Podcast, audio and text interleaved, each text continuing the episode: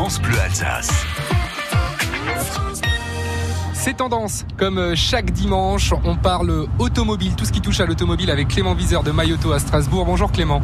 Bonjour Amaury, bonjour à tous. Quand on parle euh, vacances, on parle aussi attache remorque, c'est donc le sujet de notre chronique aujourd'hui. Exactement Amaury, le trait d'union entre la voiture et la remorque, sujet particulièrement important évidemment, euh, puisque ce n'est en aucun cas à, à prendre à la légère. Alors, Sachez que toutes les voitures à Maury ne peuvent pas forcément être équipées d'attache remorque.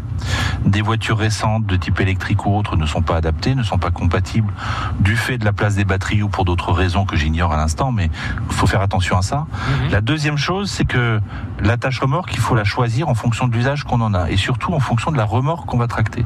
Il faut une vraie compatibilité entre les trois éléments. Le véhicule qui tracte, l'attache remorque et la remorque. Suivant la puissance du moteur, je présume. Pas forcément. Ce qui compte énormément, c'est surtout ce qu'on tracte à Maury. Ah et en fait, il faut avoir une vraie cohérence avec. Euh, il y, a des normes tout simplement qu'il faut respecter et en fonction de, du type de remorque que vous avez et ce qu'on appelle la flèche et la, prise que vous avez, il faut euh, choisir la, la boule et l'attache remorque en conséquence. Ça, c'est un point ultra important. Le deuxième point important, Maury, c'est pas parce qu'on a une attache remorque qu'on peut forcément poser un porte-vélo pour aller se balader avec les enfants. Ah parce que vous avez la possibilité de tracter avec une attache remorque, mais le poids qui se met en vertical n'est pas forcément compatible non plus. Et ça, c'est à vérifier au moment de l'achat. Et le troisième point dont je voulais vous parler ce matin, on voit très très souvent des gens qui laissent les attaches remorques fixées sur le véhicule toute l'année alors qu'ils en ont besoin deux fois par an.